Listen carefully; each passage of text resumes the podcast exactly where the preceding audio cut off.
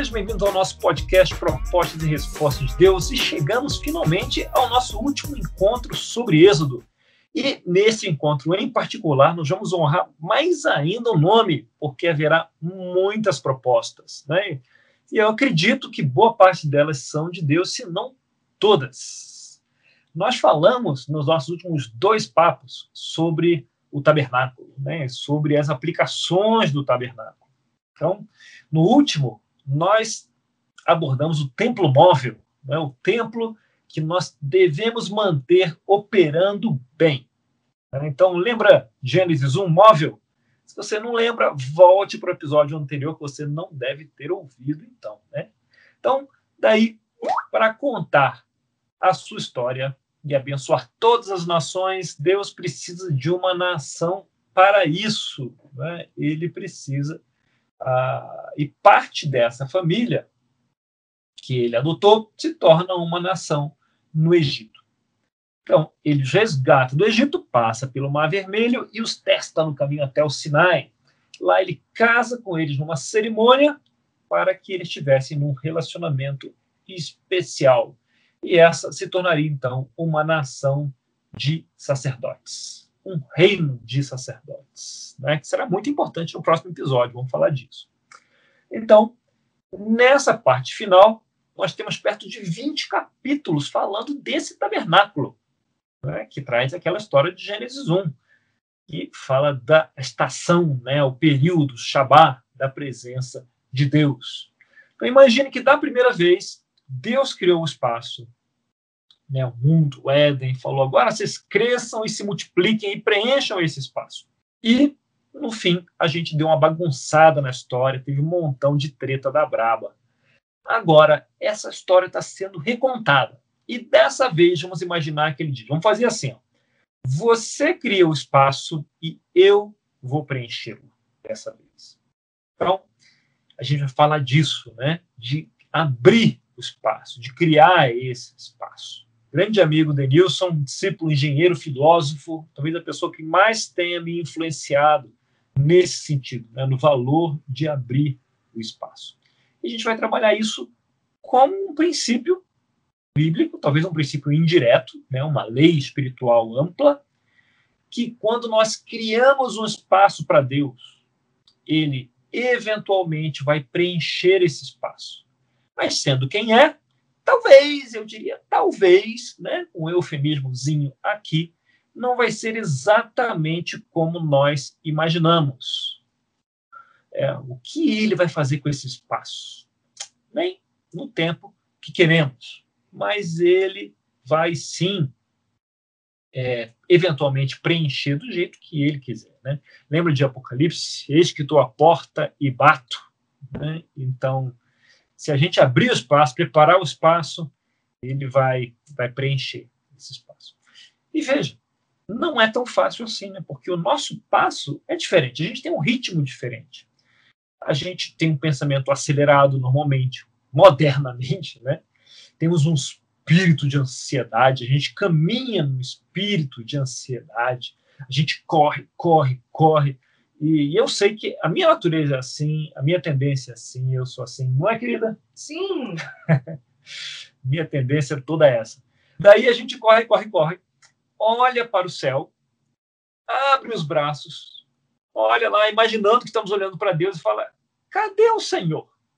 Por que eu não consigo perceber Deus mais presente em minha vida? Ora, se a gente não abre espaço para Deus, como a gente pode ficar bravo ou frustrado por Deus não preencher a nossa vida como a gente queria, né? Qual é o sentido dessa pergunta? E eu falo, qual é o sentido? Sabendo que eu mesmo fiz essas perguntas muitas vezes uh, sem abrir espaço direito para Deus. Então, estou falando aqui, falando de um lugar de fala, de alguém que sempre teve alguma dificuldade com isso, não dizer bastante dificuldade. Então, algum tempo atrás, quando esse amigo Denilson me sugeriu um fim de semana né, com um grupo, num mosteiro, eu achei a ideia curiosíssima. Demorei um tanto, acabei topando, não é? lá sobre a, sobre a direção do Ricardo Barbosa, que nos orientava ali naquele fim de semana. E uma das coisas que ele orientava era que antes de chegar, a gente chegava na sexta, né, à tardinha, à noite, a ter uma sexta tranquila, para chegar lá inteiro e aproveitar o tempo. Só que, na minha cabeça, na minha agenda, estar lá na sexta-noite já era uma enorme concessão. Então, eu chegava lá com a sexta hipercorrida. E aí, eu abria aquele espaço na sexta, no fim do dia, mas era um espaço que acabava sendo de péssima qualidade. Né? Começava as meditações à noite, né, nas escrituras propostas, e eu não conseguia prestar atenção nenhuma muitas vezes, vamos fechar o olho agora e meditar. Eu fechava e, e cochilava. Né? Então, a minha meditação era sonhando com alguma coisa em vez de pensar nas escrituras ali. Na terceira vez, eu já tinha entendido a, a, que eu precisava valorizar aquele tempo. Nem sempre eu já conseguia ainda né, abrir esse espaço, depois eu vou falar mais sobre isso, mas eu já tinha entendido o valor de abrir é, o espaço. No sábado, mais devagar, eu já consegui aproveitar, desacelerar e aproveitar melhor aquele tempo. Então, pessoalmente, eu não acredito, né? Já estou abrindo aqui para vocês, que eu tenha tanta autoridade nisso quanto eu gostaria nessa caminhada. Mas, enquanto vamos caminhando e aprendendo, vamos compartilhando, né? Hum. Vamos compartilhando nessa caminhada juntos, eu puxando você, você me puxando, e a gente aprendendo a abrir espaço para Deus. Então, talvez, talvez você seja como Joe, e se você é, uma armadilha comum é que há momentos em que o nosso ministério para Deus atrapalha a nossa própria intimidade com Deus. Eu cansei de me preocupar mais com, com as pessoas, de ter algo para mostrar, do que em ficar perto de Deus, né? de abrir espaço para Ele. Sei que agora, olhando com esse distanciamento, me soa bem estúpido fazer isso. Mas é o que era. Né, o que era. Não, a estupidez não faz sentido, senão a gente não teria é, essa, esse currículo enorme para mostrar nesse sentido. Né? Jesus Cristo já dizia: sem mim você não pode fazer nada. E, e se a gente partir daí, a gente pode pensar no nosso ministério assim. Nós não controlamos os frutos que, que o nosso ministério, que o nosso trabalho para Deus dá a gente não controla como o nosso esforço vai ser recompensado. Então, partindo das palavras de Jesus e partindo daquilo que a gente pode controlar, o que a gente pode fazer? A gente pode criar espaço para Deus. Isso a gente pode controlar, está né? Tá no nosso controle a decisão de abrir espaço para Deus. E aí vê-lo preenchendo esses espaços. E, e ver o resultado disso frutos do nosso ministério e nossas vidas. A gente não pode controlar esse resultado, mas a gente pode controlar o espaço que a gente abre. É, então, no, no nosso último papo, a gente viu que as pessoas construíram o tabernáculo. E esse era o espaço que o povo, para o povo se relacionar com Deus, né? principalmente com Moisés, mas também para o povo, né? que participava ali da interação com o tabernáculo e depois com o templo. Tabernáculo construído, Deus preencheu o espaço e nós podemos fazer a mesma coisa. A gente terminou falando do templo atual do Espírito Santo, lembra? Agora vamos pensar num templo. O que, que acontece num templo? O que acontece? Tem um templo. Imaginou o templo, visualizou o templo. O que, que acontece dentro do templo? O que acontece? Orações. O que mais? Comunhão. Comunhão. É, meditação. Meditação. É, que mais? que mais? Criança correndo para lá e para cá. Criança correndo lá. Não, peraí, peraí. Isso aí não. Isso aí, isso aí é, acontece, mas não é para isso que o templo existe. Né? O templo existe para aqueles rituais ali, né? aquele momento, meditação, contemplação, você pensar, você elevar o espírito. Né? É para isso que o templo é criado. E aí a gente tem o templo moderno, né? o templo, o Espírito de Deus habitando em cada um de nós. E aí, sim, nesse templo moderno, o que acontece dentro desse templo? Trabalho, luta, criança correndo, festa para lá e para cá, é, games eletrônicos, tudo isso acontecendo num templo. E em que momento que o templo se torna um templo? Isso. É um templo moderno, mas é, que templo é esse que quase nunca é templo? A gente para, né, para se dedicar para meditar, para de, preencher esse espaço, né? Para Deus pra preencher. preencher. É, exato. Preparar. Deus, preparar o espaço para Deus preencher. Né? Exatamente. Preparar o espaço para Deus preencher.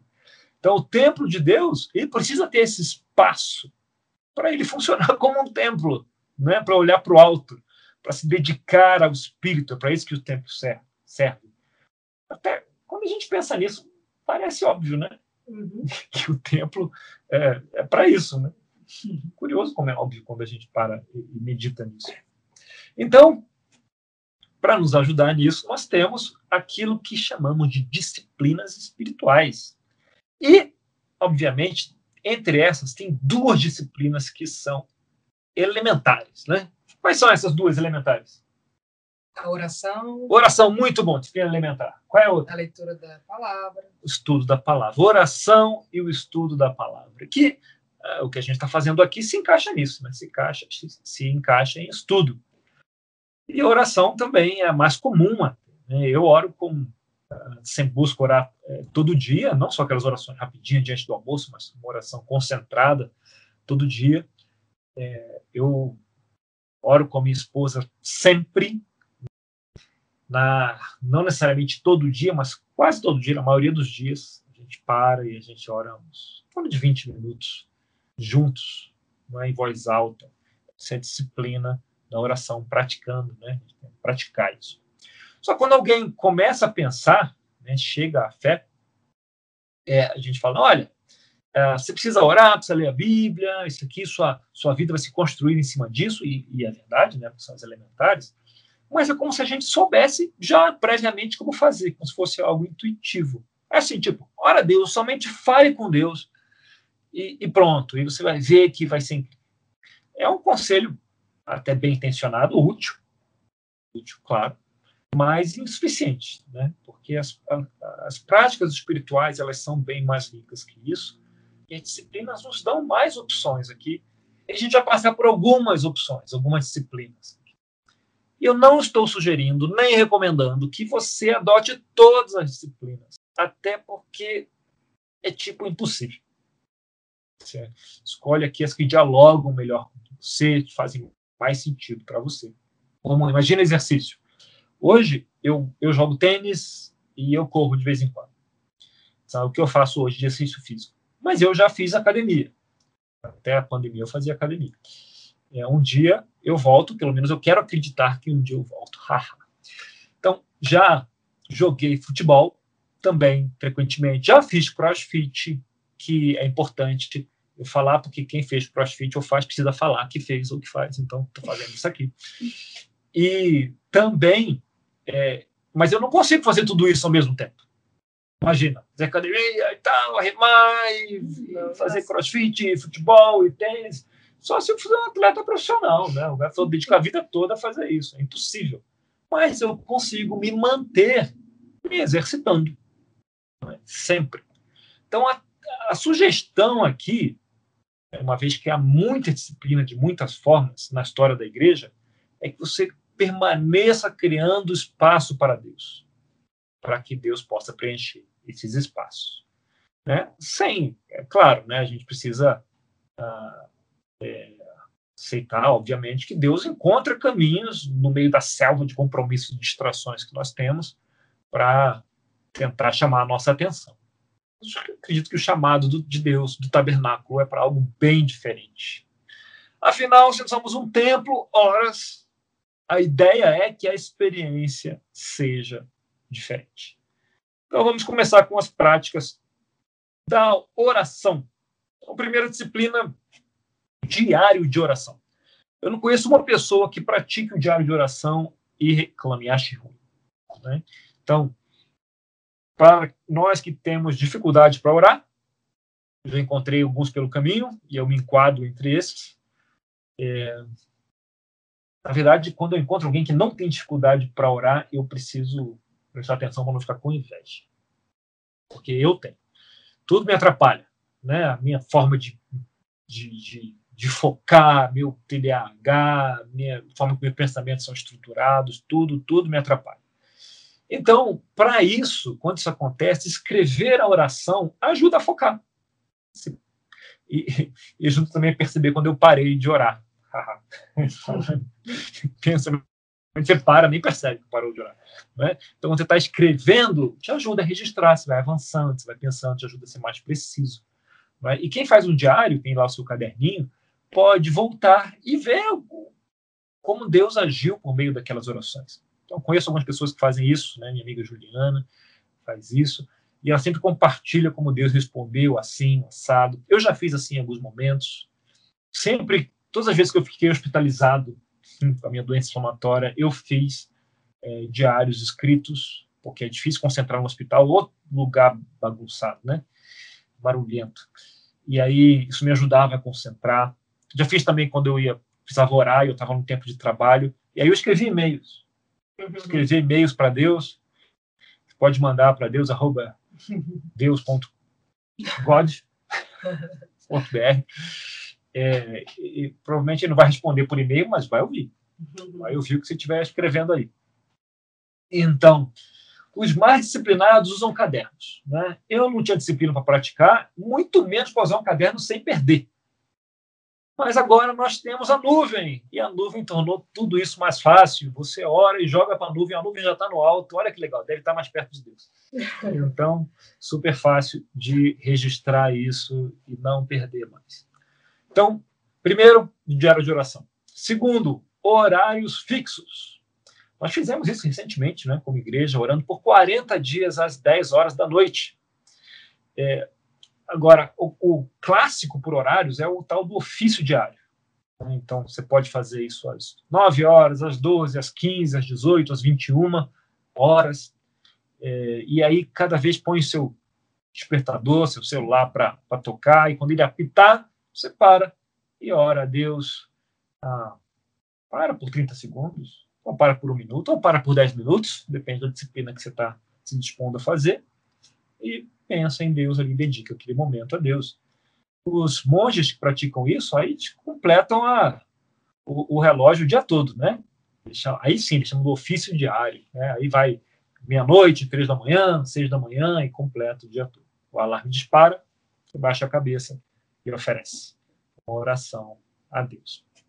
Para uma parte de nós, talvez não seja prático ou viável, mas é uma disciplina. Se quiser praticar, está aí à disposição.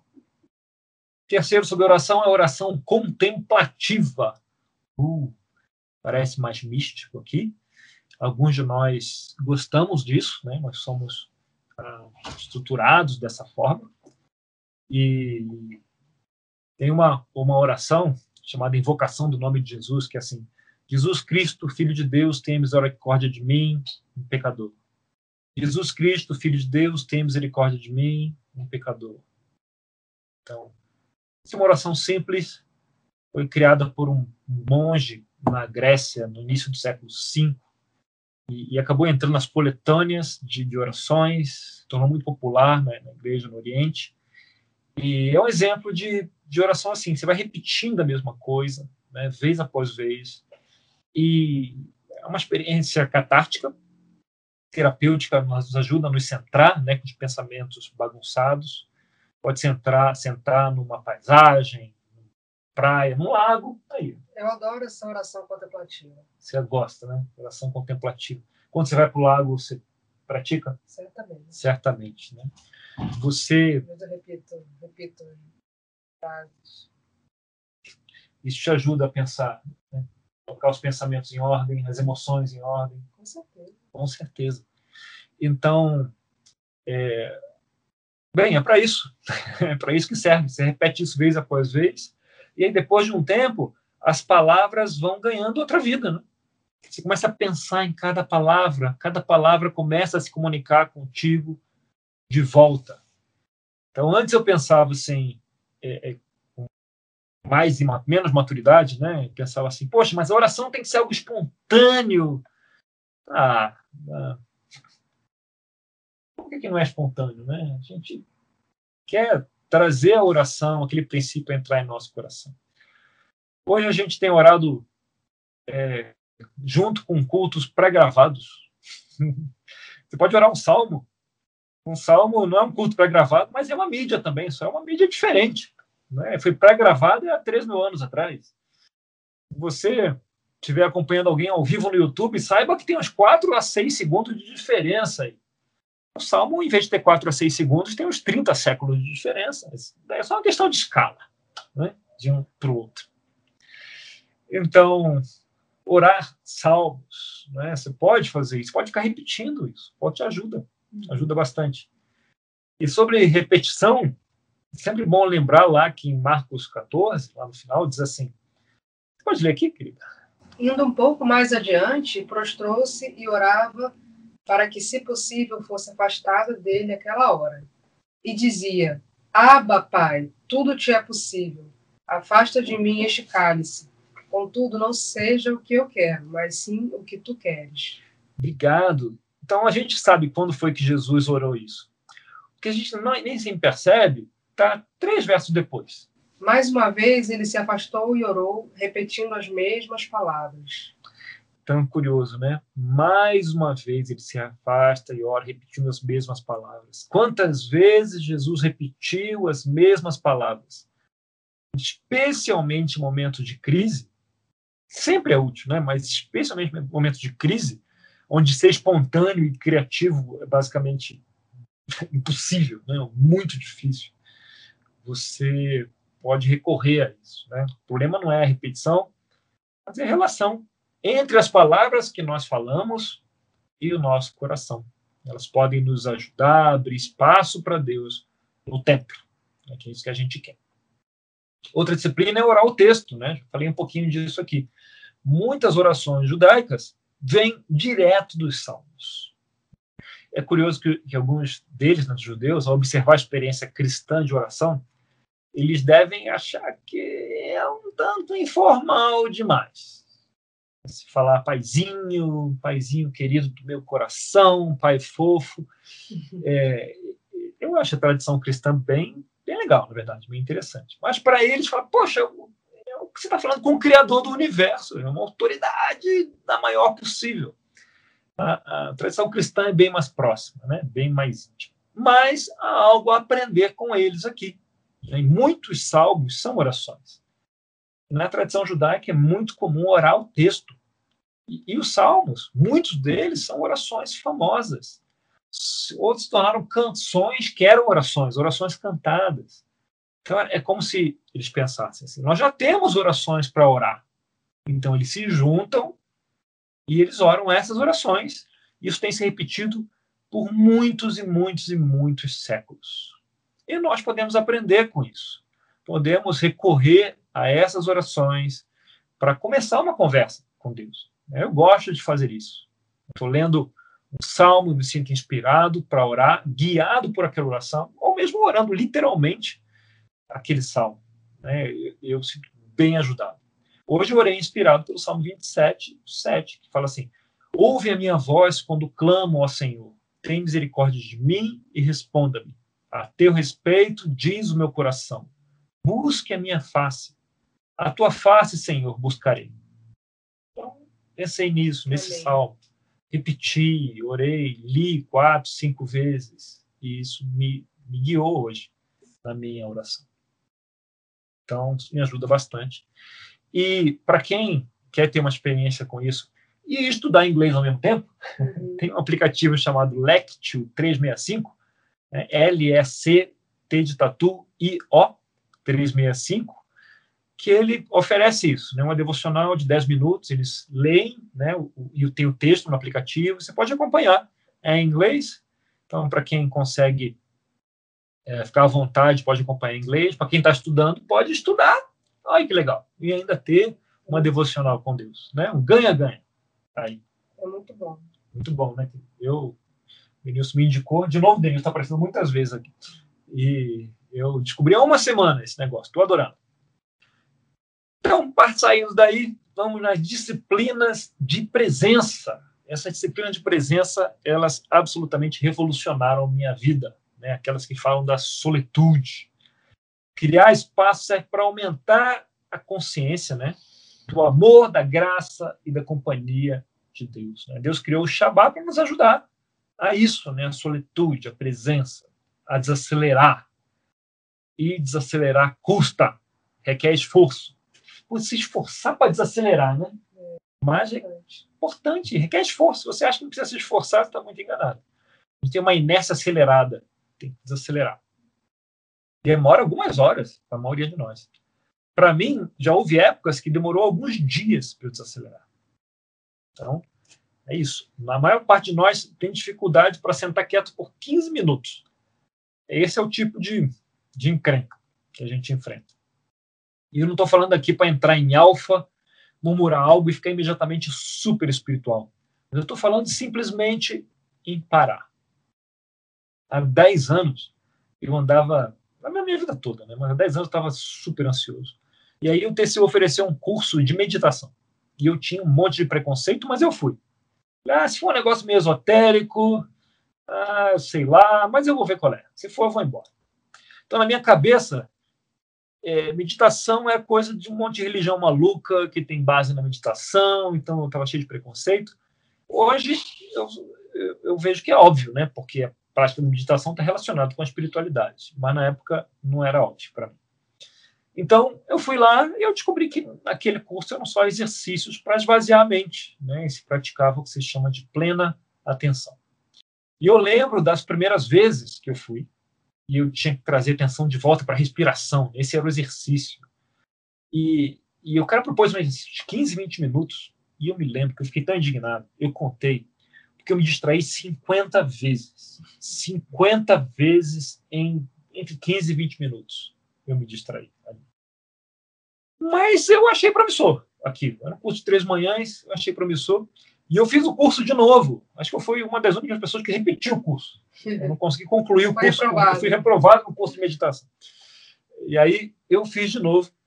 E eu percebi ali naquele, naquela experiência que se eu meditasse 10 minutos, né, gravo um, um áudio desse qualquer, tem cheio de aplicativo com isso, meditasse 10 minutos, ao fim dessa meditação, de pensar na respiração, de esvaziar a cabeça, e eu preenchesse a minha cabeça com pensamentos em Deus, a minha devocional espiritual ficava muito mais intensa, muito mais poderosa. Sabe, eu, eu me senti descobrindo a pólvora. Sabe? Uau! Uhum. Que diferença!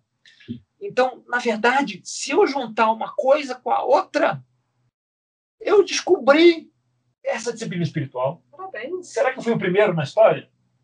Certamente não. Certamente não. Não, é, não era nada novo que eu tinha descoberto. Eu, na verdade, só não, eu não tinha estudado isso antes, ninguém tinha me ensinado até então. É, os monges descobriram isso há muitos séculos, na verdade. Né? Eles são muito bons nisso. Eu tinha um preconceito com a vida monástica, hoje eu não tenho nenhum preconceito com a vida monástica. É, já descobriram isso há muito tempo. E, e, e e as pessoas mais maduras espiritualmente já descobriram isso também há muito tempo. Né? Eu que não tinha dado espaço, gente tinha aprendido isso com ninguém. A meditação e a espiritualidade caminham juntos. Pensar, ah, mas parece coisa de budismo. Ora, bolas. A meditação e a espiritualidade caminham juntos. Se a sua espiritualidade é em Jesus Cristo, ótimo. Não é? Uma coisa potencializa a outra. Né? Então, Falando em monges, né, tem um, uma obra do Brother Lawrence, né, fala The Practice of the Presence of God, praticando a presença de Deus. E Brother Lawrence, em português, passou a se chamar Irmão Lourenço. Né? Então, tem esse livrinho aí do Irmão Lourenço, tá? que já caiu em domínio público, então super fácil achar o PDF aí no Google desse, desse, desse livro aí. É, e ele ensina isso, né? ele está ensinando para um amigo, é, então, ele escreveu um conjunto de cartas, são 16 cartas o livro, é um clássico cristão do século XVII, onde ele fala isso, né? Como praticar a presença de Deus lavando a louça, varrendo a casa, fazendo as atividades comuns, né? Onde ele diz que tudo pode ser um trabalho espiritual. Né? Cada atividade pode ter largura, profundidade espiritual. Então, um clássico cristão do século XVII, que eu ouvi na semana passada. Então, recomendo aqui. Não é a leitura mais instigante, né, com a narrativa moderna, mas eu curti pra caramba. E é bem pequenininho. Obviamente, você pode misturar as disciplinas. E aí, tem aqui também, uh, onde fui guiado pelo Denilson, que cara, mais me ensinou sobre disciplina, a Lectio Divina, ou a leitura orante, que é uma prática, um método de oração de reflexão, de contemplação, praticados por monges beneditinos, olha os monges de novo aí, desde os tempos antigos. Né? Então, ele consiste na prática de oração e da leitura com o intuito de promover essa comunhão com Deus. Então, o que, que eles fazem? Eles começam pela leitura, e ah, o meu amigo, quando eu aprendi que era melhor começar pela meditação, né? porque a gente está com a vida acelerada. Os monges começam pela leitura porque eles já não estão tão acelerados. Então, estando presente, né? ali, meditando, centrado, em vez de pensar na respiração, você pensa em Deus. Né? E aí você acaba os pensamentos, leva sua consciência para Deus. E aí você começa a leitura, toma um trechinho da Bíblia, preferência não grande, pequeno, e aí faz a leitura lenta do texto. Não, não com o objetivo de estudar, mas de escutar o que o texto tem. Né? Escutar o que Deus está transmitindo ao leitor. Você permita-se ler quantas vezes for preciso até que se sinta tocado por alguma parte. Quando você faz em grupo, que é bem legal também, você lê três vezes, bem lentamente. E aí, depois de ler, você tem o meditátil, né, que é meditação, e aí você medita sobre aquilo, e aí, da forma que você foi tocado, você pode é, preparar uma pequena oração de resposta àquilo que Deus tocou você. Né? Você já é, você está ali respondendo a Deus, que havia falado antes pela Escritura. Uma pequena oração, ou grande, se sentir tocado, mas normalmente uma pequena é suficiente, e você se derrama ali diante de Deus, esse diálogo. E por fim, contemplatio, né? contemplação, que aí você não precisa mais de palavras, você fica só ali na presença de Deus, você já leu, você já escutou, você já respondeu, fica ali pensando nesse momento que é o último estágio. Se você estiver em grupo, você pode compartilhar essa oração com as pessoas em volta, com um grupo de três, dois, e, e aí aprender com o que Deus falou uns para os outros. Também bem, bem rico e bem interessante essa, essa experiência. Nesse, nesse mosteiro, quando a gente passar o fim de semana, a gente faz isso é sempre muito rico. Outra disciplina, simplicidade. Disciplina difícil, embora possa ser bem divertida, porque é difícil resistir à compulsão da complexidade do consumo e da pressa. Então, se a gente buscar simplicidade, né, uma vida mais simples em termos de comida, tecnologia, discurso, transporte, compras, dietas complicadas, quanto mais simples, mais espaço há, né, está criando espaço. Quando você tem mais simplicidade, tem menos necessidade de monitorar, de trabalhar por isso. Né? Então, se cria espaço, Deus pode preencher, trabalhar uma vida simples. Né? Lembre-se que Deus não vai preencher do jeito que você imagina, né? sempre. É uma disciplina de estilo de vida. Tem outras, né? Por exemplo, a generosidade. O generosidade é uma disciplina? Claro. Né? Eu me chamo Gesine, que é libanês. Então, eu e os primos, lá do Líbano, a gente não gosta de abrir mão de grana. Aí, mais ainda, a generosidade se torna uma disciplina. É um exemplo clássico. Não é não, Rodrigo Yahya, nosso advogado? Ele entende perfeitamente o que eu estou falando aqui. Sendo de origem árabe e advogado, é duplamente apegado a essas coisas. É, e aí, um exemplo, gorjeta. Né? É, você dá a gorjeta. E eu não acho que seja generoso, é mais uma obrigação, um costume. Mas imagina que você dá gorjeta com generosidade. Aí já é uma disciplina. Ou se dá uma gorjeta dobrada.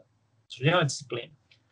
Para nossa vergonha, né, a cultura cristã ela tem uma, uma fama em muito restaurante que fica perto de igreja, sabia?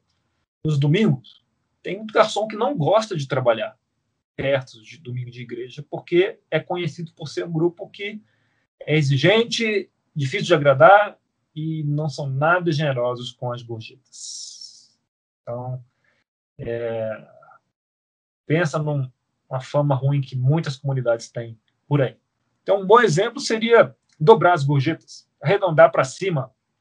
Né? E, e, ao começar a prestar atenção nisso, eu comecei a fazer algumas coisas diferentes. Por exemplo, um mecânico que é um amigo e eu sempre chorava o valor dos concertos. Mas ele é meu amigo, confiável, plenamente confiável. E tem mecânico que você desenvolve uma relação com ele. Eu decidi parar de, de regatear. Ele dá o preço, eu pago. Fim. E eu sei que ele iria baixar o preço. Mas eu decidi valorizar o trabalho dele, ser generoso e eventualmente arredondar para cima. É, anteontem veio aqui o marceneiro, que mexeu aqui nessa mesa que eu estou trabalhando aqui agora. A gente tinha combinado o valor e eu arredondei para cima lá, mais X lá, uns 2, 3% para cima para ele. Então, ele não esperava, evidentemente. E as pessoas vão ficando contentes e você vai praticando a generosidade. Se você não tem costume, eu dou uma sugestão pequenininha. Pega a sua renda e separa 1%zinho. Você já paga 50% de imposto. Separa 1%zinho dessa renda, só para que você separe isso. Quanto é que dá? Você ganha mil reais, é 10 reais. Ganha 5 mil, 50. 10 mil, 100 reais. Que você vai ser generoso. Vai dar, não estou falando para dar gorjeta, não, que isso é meio que obrigação. Mas vai dar por aí. As oportunidades que pintarem. Ou desmola aqui, ali, e vai dar. Ser generoso. Só para aquecer. Muito bem. Continuando. Disciplina de contenção ou submissão. Quer dizer, quando você não concorda com a liderança ou com uma chefia, isso acontece com uma certa frequência. Eu que tenho muitas ideias, eu sempre tenho ótimas ideias, né, querida? Claro. Todas as minhas ideias são incríveis. Maravilhosas. Sempre são as melhores ideias possíveis. Sempre. Sempre. E aí, às vezes, é difícil concordar. É. Então, tem que praticar essa disciplina contenção e da submissão. Ainda que a visão não seja a mesma, que eu acho que de outra forma seria melhor, mas eu pratico a submissão e eu me uno àquela visão, mesmo sem ter uma concordância completa. E é claro que não estou falando aqui de pecado, né? então alguém está roubando e vou me unir àquela visão. Não, né? Mas eu me uno àquela visão, à liderança, e eu pratico a disciplina da submissão aqui. Memorização. Gente gosta de ler a Bíblia, mas não gosta muito de memorizar. Então, você pode escrever, trechos, você pode tentar memorizar versos. Você conseguir memorizar um verso por semana, um verso por semana. No fim do ano vão ter mais de 50. 52 versinhos memorizados a mais. Tem gente que gosta de memorizar por semana, coloca uma meta de 15 versos por semana, memoriza. Então, se você curte isso, estudar, né, que tem um perfilzinho mais, né, mais nerd, aproveita isso. Deus te fez nerd, aproveita isso. Memorize, memorize os versos. Enquanto você memoriza, o Espírito de Deus tem mais ferramentas para trabalhar dentro de você. Quando você estiver passando uma situação, estiver contemplando, meditando, vão vir escrituras na sua mente. Por quê? Você memorizou. Você está dando mais, colocando mais ferramenta na caixinha de Deus para ele usar na sua vida. Bom? Outra disciplina, direcionamento espiritual. Alguns de nós conhecemos como discipulado. Né? Escolha alguém que você confia, confia, né? Que você admira, que você confia, que você acha que pode te ajudar convide essa pessoa para a sua vida. Então, se ele enxerga algo é, sobre sua vida, algo que você precisa mudar, algo que você precisa prestar atenção, você passa do pressuposto que faz sentido.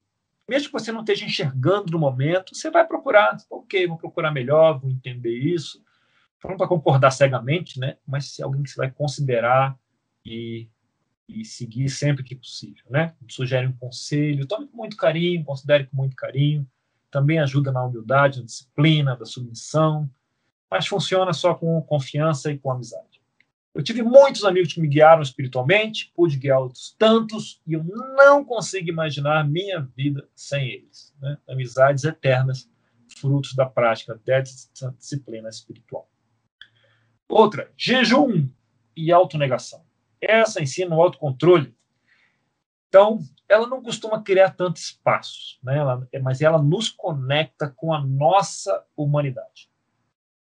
Eu sempre pensei, puxa, eu estou jejuando, agora eu preciso ter uma oração super espiritual a Deus, porque eu estou jejuando e eu, em vez de almoçar, vou usar esse tempo para Deus e eu me concentro, eu só consigo pensar num hambúrguer, sabe? Um negócio suculento ali, um bifão ali, com, cheio de óleo ali. Então, é isso que o tipo de pensamento que o jejum me traz espiritual é esse. É esse. Então, eu começo a pensar em vacas, em frutas. É, não me traz, provoca os pensamentos mais espirituais de jeito nenhum, o jejum. Mas ele me conecta com a minha fragilidade. Né? Diz que eu, a, o ser humano está só três refeições da barbárie, né? e a gente realmente mexe com algo primal nosso. Então, curiosamente, ah, sempre alguém pergunta, né, que, se deve fazer jejuns com regularidade. Muitos amigos fazem isso. E não, de forma alguma criticar essa prática, mas sempre que na Bíblia alguém propõe que vai fazer jejum regular, regularmente, Deus responde que, que não quer jejum, ele quer um espírito humilde. Então, biblicamente, jejuns regulares, toda quinta, tal, assim, não tem tanto reflexo bíblico. Isso não que seja errado, evidentemente. É, mas imagina, a função principal do jejum está relacionada à humildade. É tipo, você percebe que o seu ego, que o seu orgulho está aparecendo, você está com dificuldade de enxergar alguma coisa, porque você está com o pensamento fixo ali, sua opinião está muito forte. Ouve os outros. E aí é o jejum, que é uma forma de lembrar quão frágil, quão pouco elegante você é quando você está em contato com a sua natureza. Então, o, je, o jejum, biblicamente, está conectado com humildade, com luto. Ele revela nossas fraquezas. E aí, ao nos conectar com a nossa fraqueza, aí ele cria um espaço para Deus ser forte em nós. Vou repetir. Ao nos colocar em contato com nossas fraquezas e deixar isso claro para nós, ele abre espaço para Deus ser forte em nós. Então, não está conectado, não está ligado a buscar respostas em Deus. Jejum não é uma máquina de refrigerante. Você coloca lá a moeda e sai a resposta.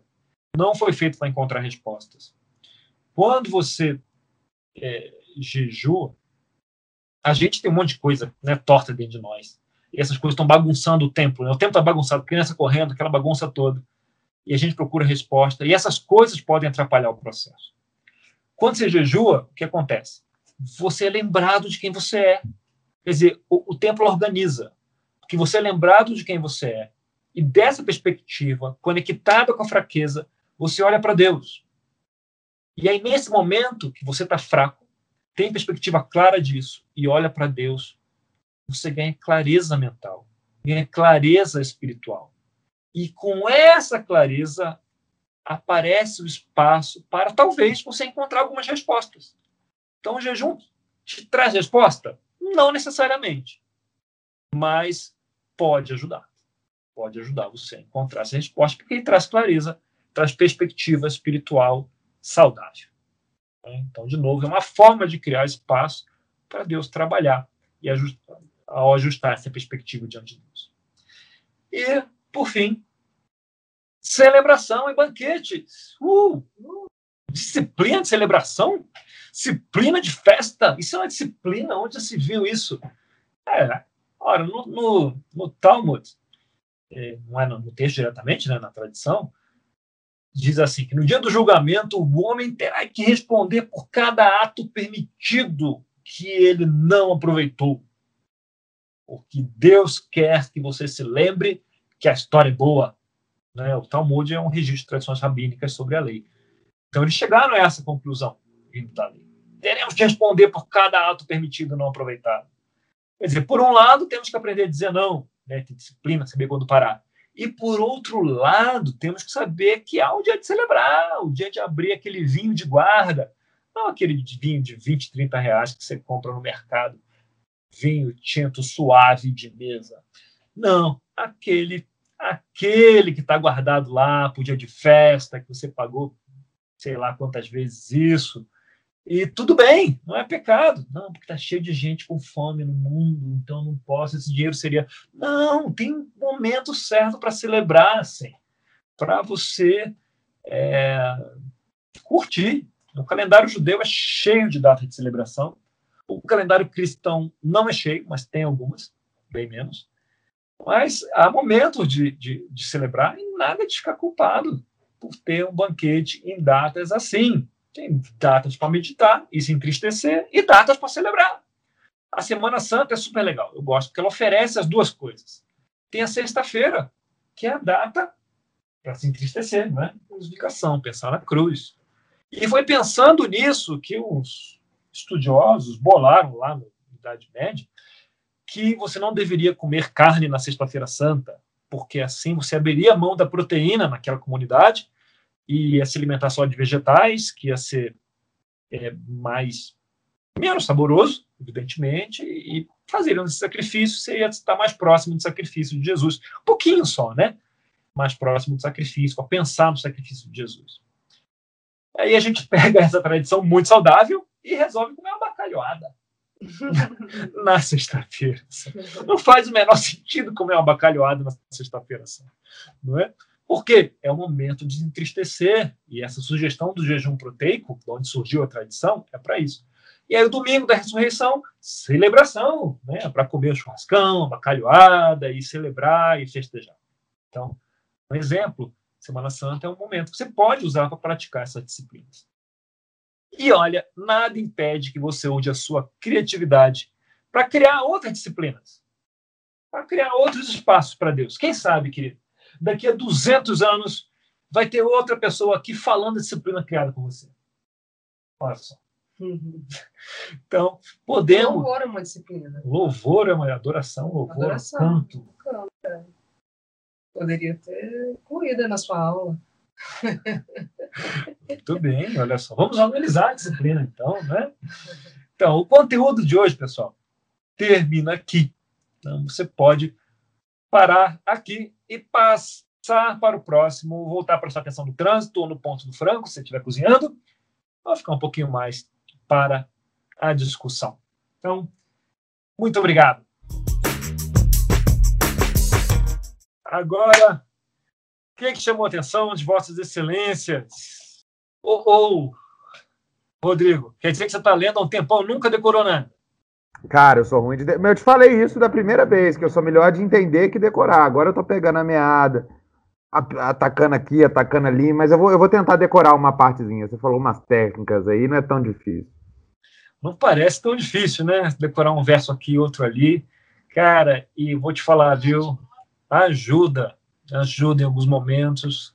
Você está diante de uma situação, assim, igual como Jesus fez com quando ele foi tentado, né? a gente falou isso ali.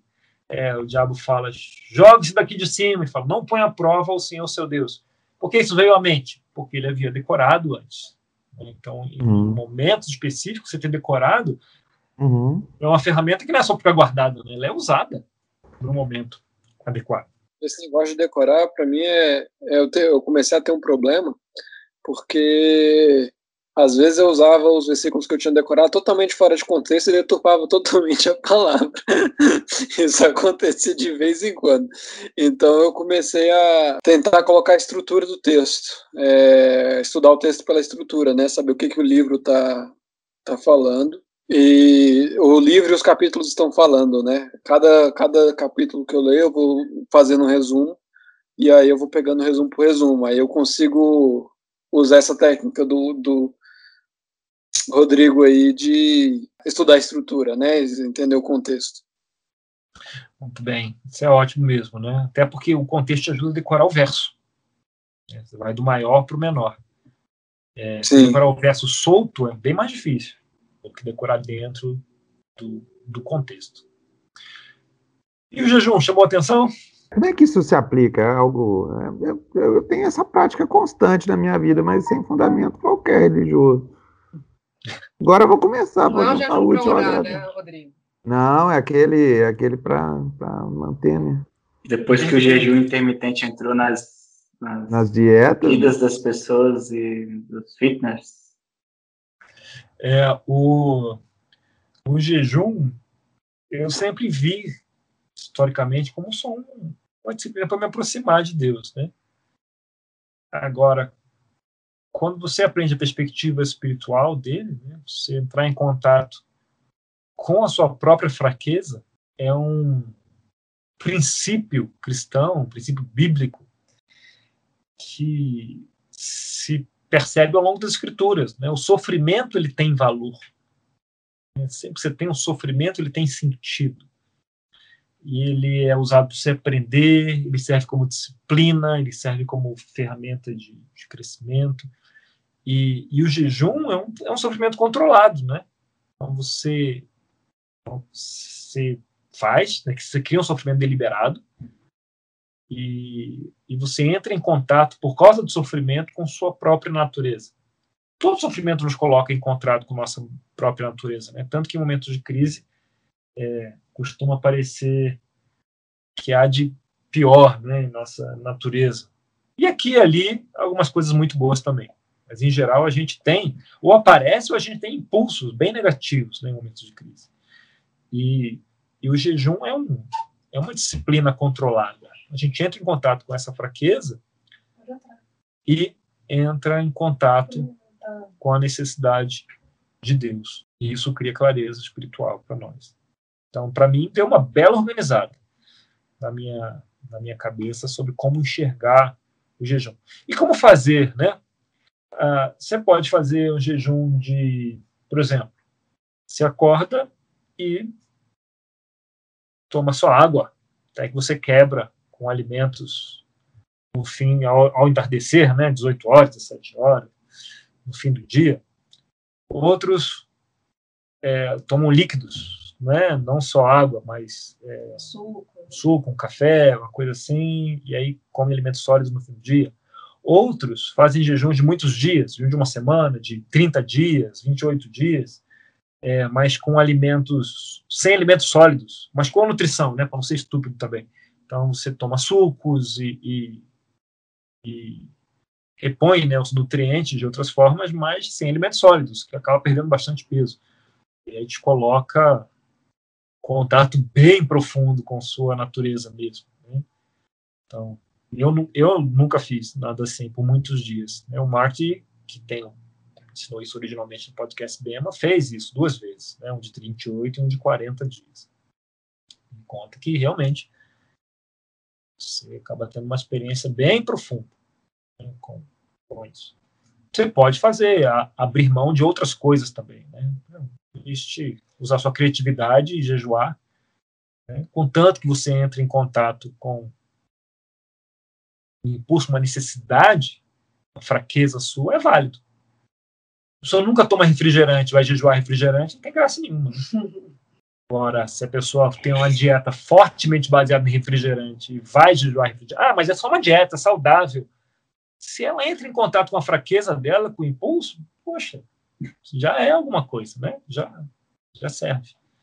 Me fez lembrar no, no exemplo de Cristo também. Que 40 dias, nunca tinha pensado nessa perspectiva, né? Dele ter uma experiência verdadeiramente humana, né? talvez fosse necessário, né? como filho de Deus, para se conectar com, com os que ele havia de liderar, né? espiritualmente. Então, Verdade. muito interessante.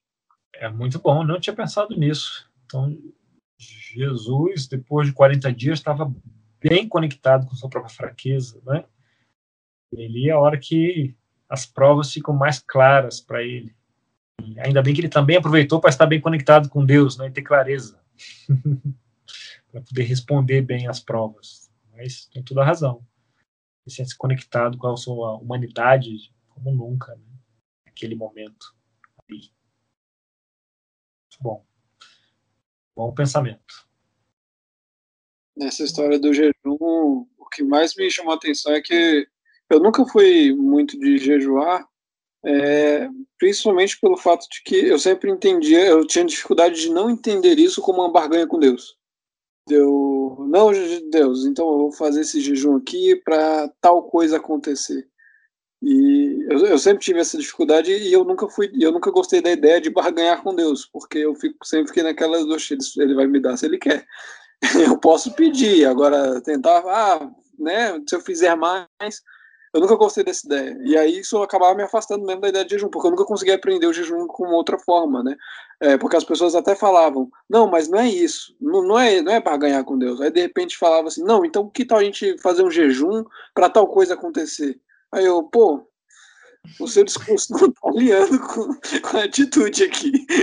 E aí, e aí isso me afastava de fato do jejum, né? É uma prática, é uma prática que eu tenho dificuldade. E essa visão que você, você trouxe aí, é, algo que na verdade é para te conectar e não tem nada a ver com, com fazer o pedido, é, me faz até lembrar né, de algumas escrituras, é, principalmente quando Jesus Cristo fala né, que não, eles não jejuam enquanto o noivo está aqui. É, não tem motivo para jejuar enquanto o noivo está aqui. É, quando ele sair, aí sim, aí jejue. É, porque essa é a hora de celebrar, né? A hora de aproveitar o noivo.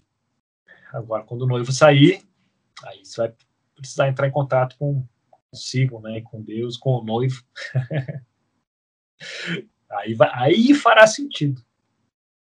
O noivo estava aqui perto, né, para você perguntar para ele, para ele te dar uma bronca quando você começar a, a ficar orgulhoso. Daniel, me conectei muito com a sua fala sobre oração. Assim. Para mim é das coisas que hoje eu tenho mais dificuldade assim, de me concentrar. Se eu tivesse a, a sua perspicácia de contar quantas vezes eu me desconecto dentro da minha oração, chegaria nesses números que você falou aí. Às vezes eu estou orando e estou pensando longe no trabalho, nas dificuldades, e não exatamente é, levando isso a Deus, né? Mas tentando resolver de alguma forma que na minha mente poderia dar certo. Né? Essa questão que você traz do, do meditar, né? Do, do, se conectar, é um, é um desafio enorme para mim. Assim, eu até fiz um, um, um encontro com o Denilson, acho que ele tinha a intenção de fazer essas praticar essas disciplinas né, da, da, da, meditação, de você né, desacelerar, de você voltar um pouquinho né, para esvaziar sua mente e tal. Mas foi uma vez só, e aí depois veio a pandemia a gente não continuou, mas é, é algo que eu preciso urgente fazer, assim, de alguma forma, para tentar controlar minha mente depois que eu comecei a incorporar algumas disciplinas, algumas dessas disciplinas, a minha, a minha oração deu uma, deu uma mudada boa, viu? Deu uma crescida. E eu ainda me sinto é, subalimentado em vários aspectos com a minha oração. Mas eu preciso reconhecer que ela deu uma, uma mudada boa depois que eu aprendi a juntar a meditação, centrar os pensamentos. Nossos pensamentos são muito fragmentados. Né? E e aprender a nos centrar, né, respirar, a, a, a, ver a presença, né, nos sentir presentes espiritualmente, fisicamente, né, isso é estar centrado. E aí colocar os pensamentos em Deus, isso ajuda muito. E ajuda muito a, a um outro elemento que é estar em oração. Eu ouvia esse termo, não, você vai passar pelo seu dia em oração, ou na presença de Deus, ou com a consciência da presença de Deus. Isso nunca fez sentido para mim, nenhum, porque eu sempre pensava um zilhão de coisas e a consciência da presença de Deus passava bem distante. Mas a partir do momento que a gente passa a estar mais presente, isso se torna possível. Eu ainda não consigo fazer isso a maior parte do dia, mas já há momentos que eu consigo experimentar isso. E aí o livro lá do irmão Lourenço, ele fala sobre isso, né? fala sobre identificar, sobre trazer essa presença de Deus para o dia a dia, para nossa caminhada, para as coisas que a gente faz, e foco, né?